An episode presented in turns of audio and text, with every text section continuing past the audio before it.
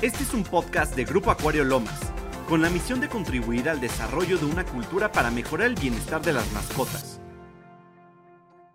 Esto es Animal Friends con Paola Pérez. Hola Animal Friends, soy Paola Pérez, maestra en ciencias y el día de hoy vamos a hablar acerca de las emergencias o las enfermedades más comunes que puede llegar a presentar tu tortuga. Empezando entonces con una que es bastante grave y bastante fea de visualizar, que son las fracturas de caparazón.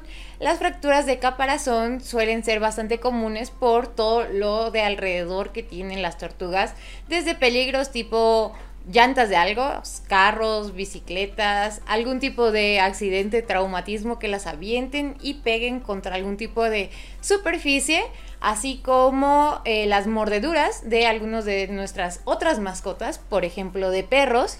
Por ahí también los gatos les gusta curiosearlas, jugando con ellas y también tenemos incluso a veces mordidas por ratas.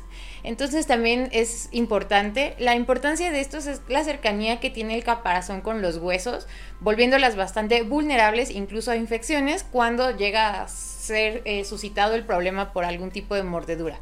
¿Cómo les vamos a ayudar a las tortugas cuando se presenta algo así? Es principalmente limpiar la herida, que es lo primordial, debido a que una infección para ellas es bastante peligrosa, en especial en el caparazón. Entonces lo que vamos a hacer es hacer una limpieza, ya sea con agua salina o también podemos hacerla con algún tipo de dilución con clorexidina para evitar alguna infección. Después de eso sí se puede llegar a eh, recuperar de una fractura y de esto se puede hacer con algún tipo de resina que usan los dentistas, algún tipo de resina epóxica y bueno, en algunas ocasiones puede llegar a ser quirúrgico. Obviamente la reparación del caparazón no la vas a poder brindar tú, tienes que ir sí o sí con un médico veterinario y te recomiendo que eh, para evaluar un poco el veterinario a la que llevaste, sí o sí te tiene que pedir una radiografía para evaluar el daño hasta dónde llegó. Pues en algunas ocasiones cuando la infección sí comienza a suscitarse y no se hace el estudio adecuado, lo que hacemos es encapsular esa infección adentro del caparazón y se genera una septicemia que es la que conduce realmente a la muerte y no tanto la fractura. Hablando acerca de los problemas de los caparazones, vamos a tener también el caparazón blando. El caparazón blando realmente es una deficiencia en cuanto al metabolismo del el calcio o en una deficiencia ósea, que realmente tiene varias patologías que lo pueden desencadenar. Está principalmente estudiada que es el hiperparatiroidismo, consecuencia de una dieta faltante en calcio o sobrante en fósforo. También muy pegado está cuando no tienen tal cual la incidencia de luz UV requerida para hacer la asimilación del calcio con la vitamina D3 y también tenemos algún tipo de problema intestinal que no permite que se absorba ni el calcio ni el fósforo y suelen ser enteritis causadas por virus, bacterias u hongos, cuerpos extraños o algún tipo de intoxicación que haya llevado o se haya eh, ejecutado en tu tortuga. Entonces, para este tipo de problemas lo que vamos a hacer es darles, por supuesto, calcio.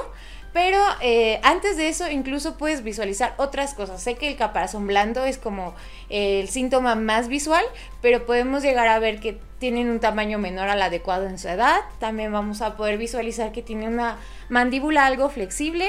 Por ahí vamos a poder ver eh, que se hace pequeño su cráneo y también vamos a poder ver que la parte pulmonar no se efectúa correctamente. Entonces, esos son otros síntomas que también puedes ver antes de llegar a ver incluso lo del caparazón blando. Ahora sí, con lo de la terapia del calcio vamos a brindarles calcio, que es eh, pues básicamente el principal eh, solución para esto. Sin embargo, cuando ya es muy, muy avanzada la parte de la descalcificación, es complicado que salgan de ese estadio solamente brindándoles el calcio de, de una manera oral. Entonces ahí sí tendríamos que acudir con un veterinario para que le dé una dieta adecuada. Lo que sí va a ser bien complicado es cuando desde jóvenes no tiene tal cual la parte de calcio en su dieta porque es muy difícil que siendo adulto se repare este tipo de deficiencias. Y hablando de deficiencias, vamos a llevar a otra deficiencia que también es bastante común para ellas y es la hipovitaminosis tipo de la vitamina A. ¿Y qué causa la vitamina A con ellos o que no la tengan? Básicamente es lo que conocemos como edema en los ojos. El edema en los ojos es, como te mencionaba, por muchas veces la carencia de muchas vitaminas en la dieta, ya sea porque le damos especialmente carne en su dieta o porque le damos algún tipo de vegetales que suelen ser carentes en la vitamina A, como darles solamente lechuga o solamente darles pepino, que obviamente son carentes en betacarotenos, que son los que nos van a ayudar a la parte de la vitamina A. En sustitución podemos darles eh, por ahí un poquito de zanahoria si se puede, también se puede por ahí pimientos, el pimiento rojo es bueno, el pimiento naranja también. Eh, esos podrían ser otras alternativas, por supuesto, para la prevención de esta hipovitaminosis. También si vemos que tal cual ya está la hipovitaminosis y tenemos el edema, ah, por cierto, ¿qué causa el edema? Eh, se desprenden sus células epiteliales, pero como no terminan de desprenderse bien de lo que es el drenaje lacrimal, se van conjuntando y es lo que va causando que se hagan gorditos sus ojos, en pocas palabras. Entonces hay que tener cuidado con eso. básicamente para ayudarlos hay que darles vitamina A, pero también te recomiendo que le des un suplemento de vitamina D3 y de vitamina E en su dieta. La hipovitaminosis tipo A, que es el edema de los ojos, también viene acompañado casi siempre de conjuntivitis y en esta vamos a poderlos ayudar con gotas de gentamicina oftálmica, por supuesto, y de grado veterinario para darles cada 12 a 24 horas una o dos gotas por ojo y esto nos va a ayudar porque suele ser muy acompañado el asunto. Por último y no menos importante es otra deficiencia de ellas y es la muda, eh, en general algún tipo de desorden en su muda. Así como lo escuchas, las tortugas también mudan la piel y para esto muchas cosas puede ocasionar que no estén mudando correctamente.